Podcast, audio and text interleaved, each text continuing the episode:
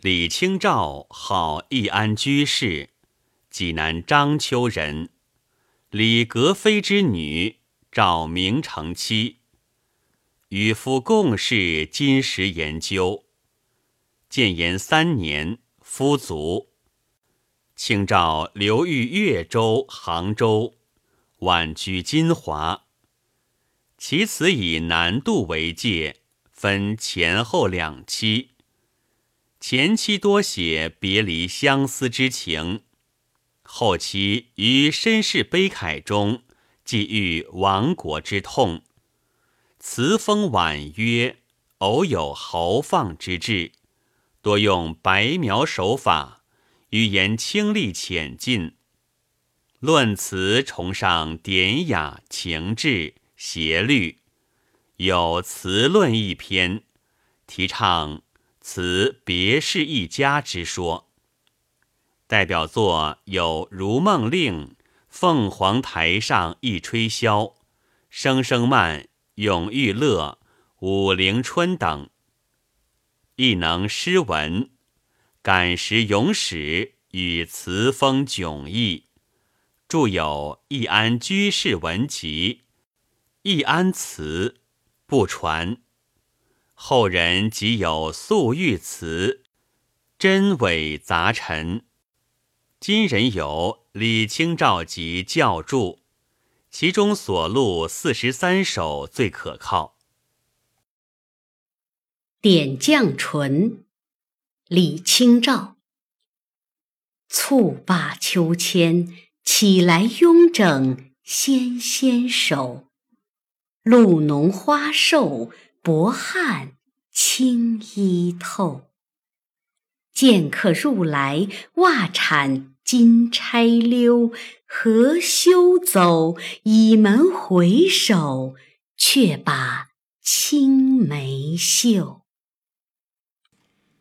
此词写少女初次萌动的爱情，真实而生动，当为清照早年作品。词的上片写荡完秋千的精神状态，妙在静中见动。词人没有写他荡秋千时的矫健身影和欢乐心情，而是剪取了蹴罢秋千以后一刹那间的镜头。此刻全部动作虽已停止，但仍可以想象得出他在荡秋千时的情景，罗衣轻扬。像燕子一样的在空中飞来飞去。起来慵整纤纤手，慵整二字用得非常恰切，令人想到他下秋千后已经极度疲劳，两手有些麻木，也懒得稍微活动一下。纤纤手语出古诗十九首。鹅鹅红粉妆，纤纤出素手。最早的出处则是诗魏风格句的珊珊素手，借以形容双手的细嫩柔美，同时也借以点出人物的年华和身份。薄汗轻衣透，他身穿青衣。也就是罗裳出世，由于荡秋千时用力，出了一身薄汗，额上还渗有晶莹的汗珠。露浓花瘦一语，表明时间是在春天的早晨，地点是在花园。整个上片都是写人的神态，唯此一语写景。然而，同时也烘托了人物娇美的风貌，在娇而瘦的花枝上含有颗颗露珠，不正是象征着年少词人薄汗轻衣透的形象吗？下片写词人乍见来客的种种情态，他荡完秋千，正累得不愿动弹，突然花园里。闯进来一个陌生人，他感到惊诧，来不及整理衣裳，急忙回避。袜铲是说来不及穿鞋子，仅仅穿着袜子走路；金钗溜是说头发松散，金钗下滑坠地。二语四出秦观何传词。鬓云松，罗袜铲。但秦词是写百无聊赖时的女子外貌，这里则是写匆忙黄句时的表情。词中虽未正面描写这位突然到来的客人是谁，但从词人的反应中可以印证，他定是一位举止不凡、风度潇洒的翩翩少年。何修走三字，把他此时此刻的内心感情和外部动作做了精确的描绘。何修者，含羞也。走者即走也。然而更妙的是，倚门回首，却把青梅嗅二句。他以极精湛的笔墨，描绘了这位少女怕见又想见，想见又不敢大明大白的去见的微妙而又细致的心理。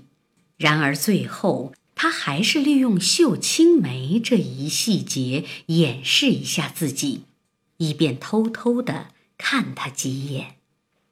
整个下片都是写动，与上片正好成了对比。由此可见，上片的静不仅是静中见动，而且也是为了衬托下片的动。下片的几个动作层次分明。曲折多变，把一个少女惊诧、惶惧、含羞、好奇以及爱恋的心理活动栩栩如生地刻画出来。名人钱允志说：“这样的笔法是趋近情从。”沈继飞也称赞说：“片时意态，吟一万变，美人则然，纸上何惧能耳？”李清照这样描写也是有所本的。唐人韩沃《香脸集》中写过这样的诗句：“见客入来何笑走，手搓梅子映中门。”但相比之下，何笑走轻薄，何羞走则深挚。手搓梅子只能表现不安。却把青梅嗅，则可描画矫饰；应中门似旁若无人，而倚门则有所期待。加以回首一笔，则少女窥人之态可掬了。较之韩卧诗有出兰之胜。这首诗风格明快，节奏轻松。寥寥四十一个字，刻画了一个天真纯洁、感情丰富却又带有几分矜持的少女形象，显出词人的才华。本文作者徐培军，朗读：蓝色百合。